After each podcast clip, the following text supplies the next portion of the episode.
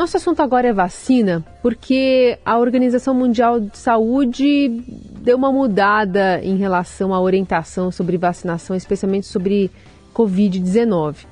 E isso fez com que é, houvesse um tipo de discussão né, sobre a adoção dessa orientação por parte da Organização Mundial da Saúde. Foi essa apresentação na terça-feira. E ela disse o quê? Que as doses de reforço contra a Covid não devem mais ser administrados à população que não esteja nos grupos de alto risco. E isso é, promoveu algum tipo de dúvida, questionamento. A gente vai entender um pouquinho melhor agora sobre isso com a médica infectologista da Santa Casa de São Paulo, Fernanda Maffei. Doutora, obrigada por estar aqui. Bom dia.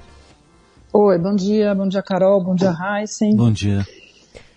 Esse comunicado do OMS justifica a recomendação, dado o alto nível de imunização alcançado pelas populações em vários países, mas diz também que as autoridades locais devem analisar contextos específicos.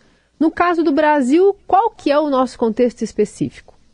Olha, muito interessante essa recomendação da Organização Mundial de Saúde. É uma recomendação que já vinha sendo discutida, já tem um primeiro documento que foi discutido em fevereiro agora de 2023 que discute e, e recomenda duas coisas muito interessantes, né? A primeira é como e quando é, nós vamos colocar a vacina do Covid no nosso calendário de vacinação.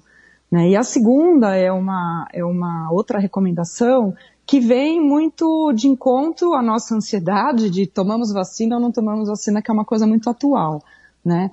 E aí a recomendação da OMS é sempre muito cuidadosa, porque quando a gente faz uma recomendação mundial é muito, muito complicado, porque a gente está contemplando países é, com muitos recursos e países sem nenhum recurso, e com populações muito, muito diferentes. Então, a lição de casa que ficou com o Brasil, e respondendo aí a pergunta de vocês, é que tipo de população nós temos, qual é a vulnerabilidade da nossa população, ou seja, qual é a real necessidade e, e da nossa população, para que a gente possa entender se vale a pena a gente fazer uma vacinação em massa ou não fazer uma vacinação em massa. Né? É, e aí a, a, questão da OMS é, a gente chegou naquele, naquele patamar em que a gente tem pelo menos 70% da população imunizada, ou seja, tomou as duas primeiras doses, tomou aquela terceira dose de reforço, e, e, e, junto com isso, a gente tem a população com aquela que a gente fala que é uma imunização híbrida, né? Vacinou e teve Covid. E hoje em dia é muito raro da gente encontrar alguém que não teve Covid. Então a gente ficou com essa lição de casa de olhar para a nossa população. Né? É, e acho que muito provavelmente o Brasil vai acabar é, acatando essa recomendação da OMS de você vacinar apenas esse grupo que eles chamaram de grupo de alto risco para a Covid de desenvolver as doenças mais graves, né? É, doutora, em, é, então para em relação a essa recomendação do OMS, porque a gente tem vários, várias diferenças aí entre as pessoas. Tem quem tomou duas doses, quem tomou terceira, quem já está, quem tomou quatro. É, vale basicamente para quem tomou no mínimo três doses, é isso? É, a recomendação é como que é a, a, vacinação considerada completa da Covid. Esse é o conceito importante da gente ter. Né? Duas doses, né? a primeira dose, a segunda dose, que é considerada uma segunda dose da vacina, é uma terceira dose que é considerado reforço. Então, se a gente está no patamar de pelo menos 70% da população com essas características, eu acho que talvez sim vale a discussão da gente passar a fazer esse reforço, esse booster, né, que a gente usa esse termo aí no, é, de, de, quando a gente quer fazer um reforço da imunização, para essas, essas pessoas que são enquadradas como alto risco do Covid, que é muito o que a gente tem visto na nossa prática clínica atualmente. É, são os pacientes que realmente podem apresentar algum tipo de complicação. Mas a gente e... chegou a esse patamar de 70% também para a dose de reforço, doutora? A gente está quase nesse patamar hum. e é uma, uma consideração interessante que a, a Organização Mundial de Saúde faz, que é o híbrido. Né? O que, que é o híbrido? É uma mistura de as pessoas vacinadas e as pessoas que já tiveram, de alguma forma, contato com o Covid e desenvolveram algum tipo de imunidade. É, eu acho muito interessante o questionamento é, da Organização Mundial de Saúde, que é o questionamento de custos e benefícios. Né? O quanto que é, vale o custo e vale o benefício de você estar tá promovendo uma vacinação em massa de toda a população, de uma quarta, de uma quinta dose de uma vacina, é, sendo que é, a gente pode considerar que a maioria da população já esteve algum contato com o vírus e pode ter alguma é, imunidade. Acho que a gente tem essa lição de casa ainda, né? Que, onde que nós estamos em relação a isso e é isso que a Organização Mundial de Saúde joga para os países, né? Qual é a sua realidade atual?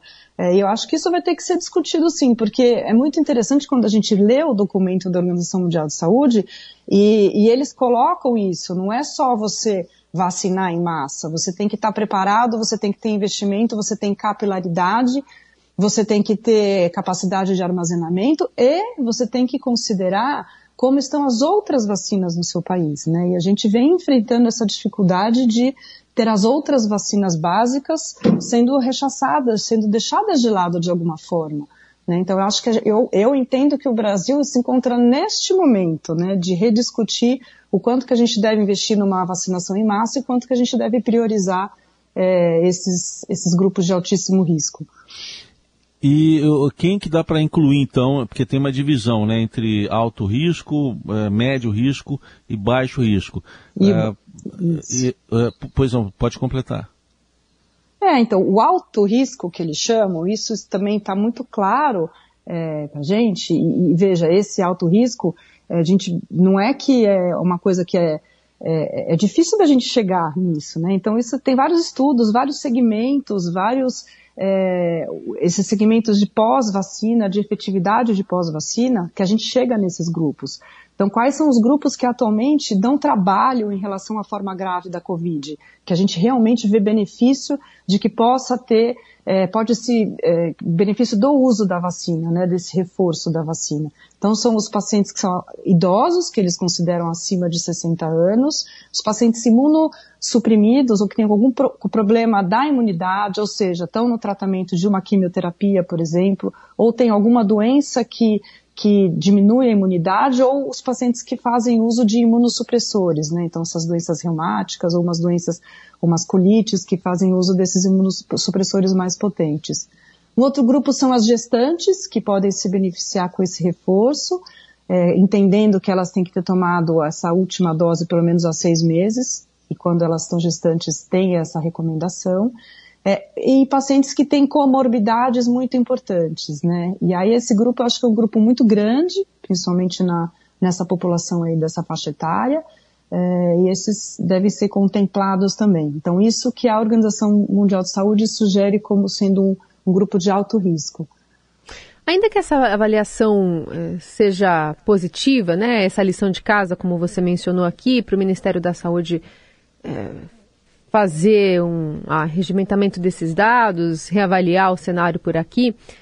Você acha, até por a questão que você também mencionou, doutora, de é, vacinação de outras é, vacinas, de outras doenças e tal, nesse contexto de movimento anti-vacina, essa sinalização da OMS pode de alguma forma desencorajar esse processo de resgatar a importância da cobertura vacinal do país de algum, de algum jeito? Não, muito pelo contrário. Eu acho que os, esses documentos da OMS são super encorajadores, né? Imagina, são, são pessoas do mundo inteiro e a gente tem uma representante brasileira lá que vai lá discutir quais são as prioridades atuais. E claro, você está falando do mundo inteiro. Então a gente tem que olhar para a nossa realidade. A gente tem que lembrar que o Programa Nacional de Imunização, ele é apartidário, ele é apolítico, ele existe há muitos anos e é extremamente capitalizado e é muito bom no Brasil. Tanto que a gente conseguiu vacinar é, de uma forma muito, muito rápida e muito completa é, quando a gente né, realmente incorporou que deveria se vacinar. Né? Claro que a gente acaba esbarrando em problemas políticos, em problemas de quem está sentado ali na cadeira, em problemas de divulgação, que são problemas que, que não deveriam acontecer, né? Mas a, a capilaridade e o Programa Nacional de Imunização sempre foi super completo e sempre foi muito bom. A questão de cobertura vacinal, de estímulo à vacina, eu acho que é um problema nosso, um problema do Brasil, que deve ser estimulado pelos nossos líderes e aí fazer o que vocês estão fazendo, que é trazer para discussão. Mas de modo nenhum a ideia da OMS é desencorajar. Muito pelo contrário. E, a, e, o papel e a ideia da, da Organização Mundial de Saúde é você é, encorajar e fazer com que os países se organizem. E é muito interessante, é, e volto a frisar a importância que a gente tem não só de implementar um esquema de vacinação, mas depois gerenciar esse esquema de vacinação. É, foi, foi legal, foi, teve sucesso, não teve sucesso. E sempre lembra que o Covid, a gente está entrando no quarto ano da, da vivência com o vírus, é muito cedo. Né? Então a gente está se organizando em cima do que a gente está vendo né, de, de, de comportamento do vírus, mas tudo pode mudar, assim como outras Sim. epidemias podem aparecer, outras doenças podem reaparecer. Então, esse é um documento pontual que, que, contempla agora, março de 2023, e que é muito claro quando se diz: estamos sempre de olho e estamos sempre incentivando para que cada um é, não só implemente esse esquema de vacinação, mas como gerencie, como traga indicadores, como mostre efetividade das vacinas e dos nossos programas que estão sendo divulgados, né? Então, Bom, a minha pergunta. É, pois não. A minha pergunta agora é em cima disso que a senhora falou, que tudo pode mudar. A gente teve um domingo aí recentemente que se noticiou, ah, não teve nenhum caso de Covid, mas depois se viu que os estados, na sua maioria, não estão divulgando mais aos finais de semana e agora a, a divulgação é semanal. Por exemplo, 322 mortes na última semana, segundo o CONAS, e 700.239 óbitos, né, nesses três anos. Uhum. É, em que estágio a gente está da Covid hoje, doutora Fernanda? Eu acho que a gente pode dizer que a gente vai, é, a gente já está caminhando para que o Covid seja uma doença endêmica. O que é uma doença endêmica? É um vírus que vai circular em alguns momentos entre a nossa população, em toda a população mundial, cuja gravidade visivelmente diminuiu bastante. E, e, aí a gente vai ter esses momentos em que você vai ter mais casos e vai ter momentos que você vai ter menos casos. Né? E, a, e, a, mesma coisa, por exemplo, se a gente olhar com o vírus da influenza que a gente convive desde 1918. Tem momentos que a gente tem é, muita influenza e tem momentos que a gente tem menos influenza. E tem muitos especialistas que, que, que, acreditam que a gente vai cair nesse mesmo lugar que a gente caiu do influenza. Onde o influenza ele é importante, onde ele pode efetivamente matar, são os pacientes mais vulneráveis, são os pacientes idosos, são os pacientes imunossuprimidos. Mas a população em geral, os adultos jovens, os adolescentes, eles, eles sofrem com influenza durante alguns dias, mas no geral é uma doença benigna. Então existe uma tendência a se enxergar o Covid dessa forma. E aí diminui a importância de você ter um boletim diário, diminui a importância de você ter esses olhos voltados para, ah, vou perder notificação ou não vou perder notificação, porque ele diminuiu a gravidade. Tem muitos países que faz mais de ano que já adotaram esse tipo de, de, de política de, assim, de, de colocar o Covid neste lugar. Então, acho que a gente está caminhando para colocar e eu acho que está correto. A gente tem que diminuir a importância dele nos grupos que são saudáveis e que têm uma resposta clínica muito boa ao Covid e voltar os nossos olhos para a população efetivamente de alto risco e divulgar que essa população sim tem que ficar de olho em relação à vacina. Né? Eu acho que a gente está nesse momento. E eu acho muito saudável essa discussão. Né? A gente tem que se, se despir um pouquinho daquele medo que a gente teve inicialmente e olhar para o que realmente está acontecendo com o Covid atualmente. E é uma dificuldade mesmo, né? O que a gente passou não foi fácil. Ouvimos a médica infectologista da Santa Casa de São Paulo, Fernanda Maffei. Doutora, muito obrigada pela conversa, viu? Bom trabalho. Bom dia. Obrigada. Bom dia a vocês.